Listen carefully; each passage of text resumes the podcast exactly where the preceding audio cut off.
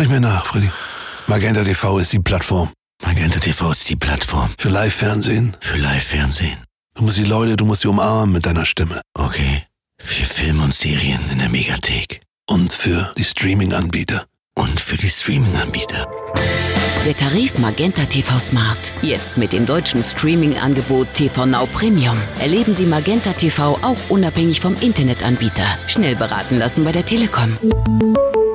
Wir haben tatsächlich jetzt übers Wochenende zum Beispiel den Fall gehabt, dass relativ viele, ich nenne sie mal Hochwassertouristen, die Chance genutzt haben und sich den Rhein bei Hochwasser angeschaut haben und diejenigen, die das gerne machen wollen, an die nochmal den Rat, am besten die abgesperrten Bereiche zu meiden. Das aktuelle Rheinhochwasser ist nicht ungefährlich, deswegen werden in einigen Städten bereits Schutzmaßnahmen ergriffen oder vorbereitet. Allerdings ist das kein wirklicher Ausnahmefall. Darüber sprechen wir hier im Aufwacher. Außerdem geht es um neue Studentenproteste in der Pandemie. Ich bin Florian Pustlauk. Herzlich willkommen. Bonn Aufwacher. News aus Bonn und der Region, NRW und dem Rest der Welt. Wir freuen uns weiter über euer Feedback an aufwache.rp-online.de. Jetzt geht es um den Rheinpegel. Das ist ja nicht nur ein anderer Podcast der Rheinischen Post, könnt ihr auch mal reinhören. Ja, Überleitungen können wir, sondern aktuell ein sehr spannender Anblick. Denn der Rhein führt gerade so viel Wasser wie lange nicht mehr. Überall werden Uferbereiche überspült und es sieht teilweise schon recht bedrohlich aus bei uns. Darüber spreche ich jetzt mit Marc Pillmann von der Rheinischen Post. Hi. Hi. Erstmal natürlich die Frage, Marc, wie brenzlig ist die Situation am Rhein aktuell überhaupt? Wenn man mit den Verantwortlichen von den Städten spricht, dann stellt sich die Situation im Moment eigentlich nicht wirklich brenzlig dar. Wir befinden uns im Moment in der Hochwassersaison, Januar, Februar ungefähr. Da ist so ein Hochwasser, wie wir das jetzt haben. Das kommt schon mal häufiger vor. Hm, ist also in dem Sinne nichts Besonderes, obwohl das ja schon spektakulär aussieht teilweise. Die Uferbereiche in Düsseldorf und Köln zum Beispiel, die überspült sind. Äh, in Neuss habe ich auch Bilder gesehen. Das sah schon ziemlich außergewöhnlich aus. Das stimmt, aber das soll wohl alle fünf Jahre mal immer mal wieder vorkommen. Alle fünf Jahre, okay, interessant. Welche Maßnahmen werden denn jetzt ergriffen, wenn der Rhein so viel Wasser führt wie derzeit? Ja, zuallererst das kommt immer ein bisschen auf die Städte an, welche Maßnahmen vorgenommen werden. Nehmen wir jetzt zum Beispiel Köln als Beispiel. Die haben zum Beispiel das Kanalnetz vom Rhein getrennt und direkt schon die Hochwasserpumpwerke angeschlossen. Duisburg hat beispielsweise das Sperrtor Marientor geschlossen. Das verbindet die Außen- und den Innenhafen. Und auch Düsseldorf hat schon Sperrtore aufgestellt. Jetzt gibt's also erstmal Entwarnung. Ist das jetzt der maximale Pegelstand oder müssen wir in den nächsten Tagen noch mit äh, mehr Rheinwasser rechnen? Wir werden voraussichtlich noch mehr Rheinwasser rechnen müssen. Betrachtet man die Prognosen, es wird aber nicht mehr so steil ansteigen wie bisher. Das Maximum werden wir wahrscheinlich voraussichtlich am Freitag erreichen. Warum ist jetzt auch der Schiffsverkehr betroffen oder könnte eingestellt werden? Also bei zu wenig Wasser ist mir klar, warum dann die Schiffe nicht überall fahren können in der Rinne. Aber warum ist das jetzt bei Hochwasser auch der Fall? Das kommt immer ein bisschen auf die Städte an. Bei Köln könnte das tatsächlich der Fall sein, dass der Schiffsverkehr eingestellt wird. Da liegt die Grenze, ab wo das gemacht werden muss, bei 8,30 Meter. Das hängt zum Beispiel damit zusammen, dass die Schiffe dann einfach nicht mehr unter den Brücken durchpassen. Mhm. Gilt das dann für alle Schiffe oder ist dann wie bei Brücken auf der Autobahn so eine Maximalhöhe, die Schiffe nicht haben dürfen? Nein, wenn der Schiffsverkehr eingestellt ist, dann ist der Schiffsverkehr eingestellt. Das gilt also für alle, okay. Genau. Dann schauen wir zum Beispiel auch nach Bonn. Da gibt es ja auch einige Maßnahmen. Zum Beispiel wurde das Brassarufer geräumt, weil kritische Marken überschritten wurden. Da wurden dann Autos auch sicherheitshalber mal abgeschleppt, Dammtore geschlossen, wie fast überall. Äh, eine Fähre musste den Betrieb einstellen, Schiffsverkehr, wie gesagt. Und jetzt kam auch raus, der Rheinpegel wurde etwas zu falsch gemessen, nämlich 40 Zentimeter zu niedrig. Ein defektes Messgerät war kaputt. Haben wir in den letzten Jahren so ein bisschen den Rhein aus den Augen verloren beim Thema Hochwasser? Solche Geschichten klingen ja schon ein bisschen, ja, interessant. Ich würde jetzt sagen, dass wir den Rhein nicht aus den Augen verloren haben. Wir führen relativ intensive Messungen durch. Die Daten kann man zum Beispiel auf Elvis nachsehen der Rhein wird eigentlich regelmäßig dreimal am Tag überprüft und aufgeführt. An verschiedenen Pegelstellen. Hm. Wie geht es jetzt weiter? Du hast gesagt, der Scheitelpunkt sei erreicht. Es kommt in den nächsten Tagen noch einiges Wasser dazu. Ab wann würde es denn, wir sprechen jetzt natürlich über einen Fall, der hoffentlich nicht eintreffen wird, aber ab wann würde es denn wirklich gefährlich werden in den Uferbereichen? Wenn wir uns die Daten so angucken, dann kann man sagen, dass Köln ohne Probleme einen Pegelstand von 10,70 Meter schafft. Danach wird das kritisch. Duisburg könnte sogar 13 Meter schaffen.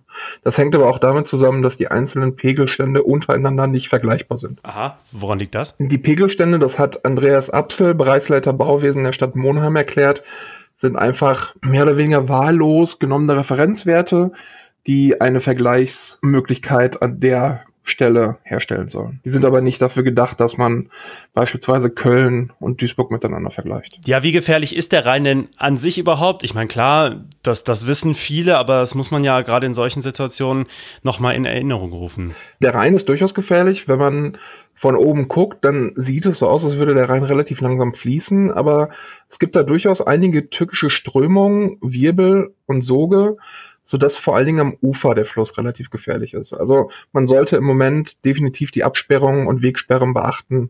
Wenn da irgendwas abgesperrt ist, sollte man eben nicht zu nah an den Rhein herangehen. Wobei das ja auch eher ein Thema ist, was man im Sommer bei hohen Temperaturen beachten sollte, wenn Leute dann im Rhein schwimmen gehen. Ne? Natürlich, aber wir haben tatsächlich jetzt übers Wochenende zum Beispiel den Fall gehabt, dass relativ viele ich nenne sie mal Hochwassertouristen, die Chance genutzt haben und sich den Rhein bei Hochwasser angeschaut haben und diejenigen, die das gerne machen wollen, an die nochmal den Rat, am besten die abgesperrten Bereiche zu meiden. Vielen Dank, Marc, für deinen Besuch im Podcast. Gerne. Homeoffice, wo immer es geht. Das ist ja ein Credo der Stunde. Jetzt gibt's in diesem Zusammenhang allerdings Ärger bei einigen Studenten der Uni Wuppertal. Jörg Isringhaus von der Rheinischen Post hat dazu recherchiert. Hi. Hallo. Was ist genau das Problem in Wuppertal? Ja, das Problem ist, dass jetzt die Klausuren anstehen an den Unis. Sie starten so Mitte Februar und einige von denen sollen halt auch in Präsenz geschrieben werden. Also die Studierenden sollen an die Unis kommen und das finden halt manche nicht so gut. In der Uni Duisburg-Essen und auch in der Uni Wuppertal hat es so Petitionen gegeben, vom AStA doch auf diese Präsenzklausuren zu verzichten, weil damit ja ein höheres Infektionsrisiko verbunden ist. Und Stein des Anstoßes ist dabei vor allem die Anreise. Denn man muss sich ja mal vorstellen, die meisten Studenten waren jetzt Wochen und Monate lang zu Hause und jetzt kommen die aus allen Teilen des Landes angefahren, um dort die Klausuren zu schreiben. Und das sind ja teilweise Klausuren mit mehreren hundert Leuten dann in einem Saal, in einer Halle. Ich hatte jetzt gedacht, das Problem ist hauptsächlich, wie Corona-konform die Präsenzklausuren dann vor Ort durchgeführt werden können. Aber das ist gar nicht der Punkt, ne? Das ist natürlich auch ein Problem, aber der AStA stößt sich vor allem an dem Problem der Anreise dass da halt nicht so äh, auf die Corona-Schutzmaßnahmen geachtet werden kann, also eben Abstand halten und so weiter in Bus und Bahn. An der Uni selber ist das schon eigentlich ganz gut organisiert. Ich habe an der Uni Wuppertal mit dem äh, Prorektor gesprochen, der dafür zuständig ist, Andreas Frommer. Der hat mir das alles mal erklärt. Also es läuft alles nach den Corona-Schutzverordnungen.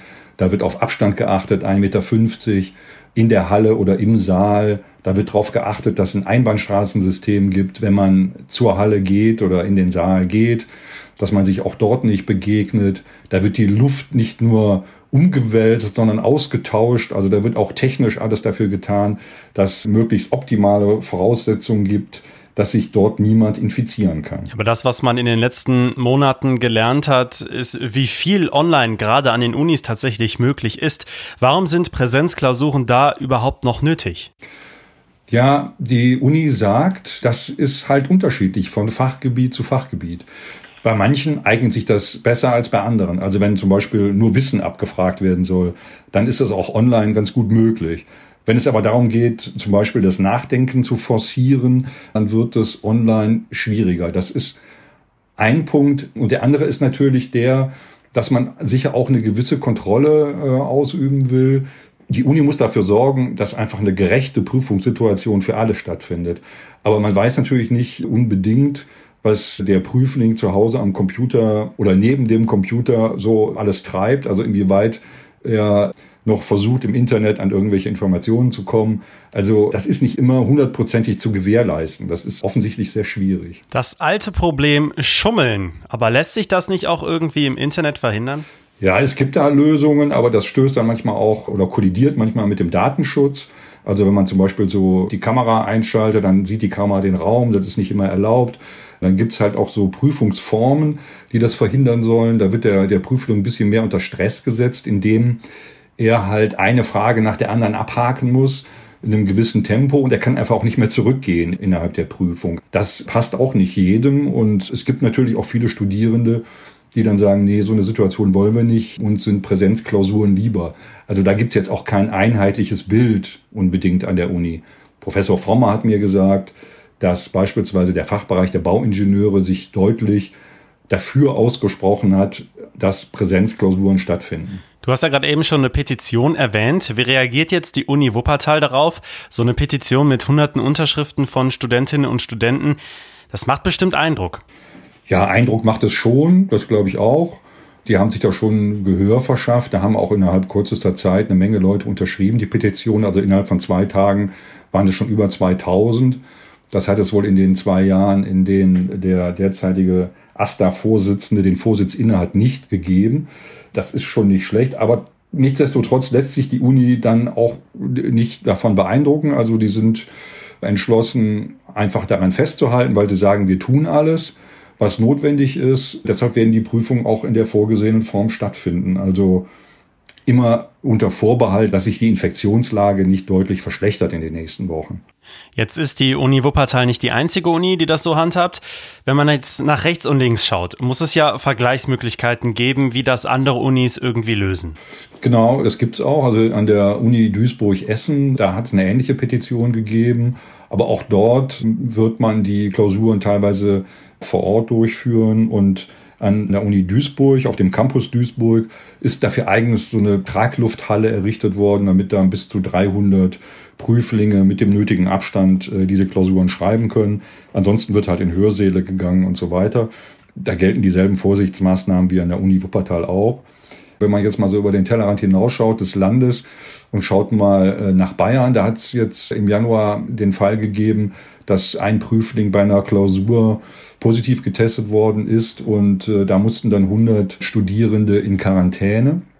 Und die sehen jetzt davon ab, die Klausuren weiter als Präsenzklausuren schreiben zu lassen. Also die weichen jetzt auf Online-Formate aus. Da hat dann die Erfahrung klug gemacht. Das heißt nicht, dass es jetzt hier bei uns genauso ablaufen muss. Denn bisher hat es hier im Land, glaube ich, da nicht sonderlich viele Fälle gegeben bei den letzten Klausuren. Also zumindest haben mir das die Beteiligten nicht erzählt. Fazit Stand heute werden an der Uni Wuppertal trotz Protest einige Klausuren in Präsenz vor Ort geschrieben, sofern sich die Corona-Lage nicht verschlechtert. Zur Erinnerung, Wuppertal gehört aktuell zu den Städten in ganz NRW mit einer außergewöhnlich hohen Corona-Wocheninzidenz noch. Danke dir, Jörg. Ja, gerne.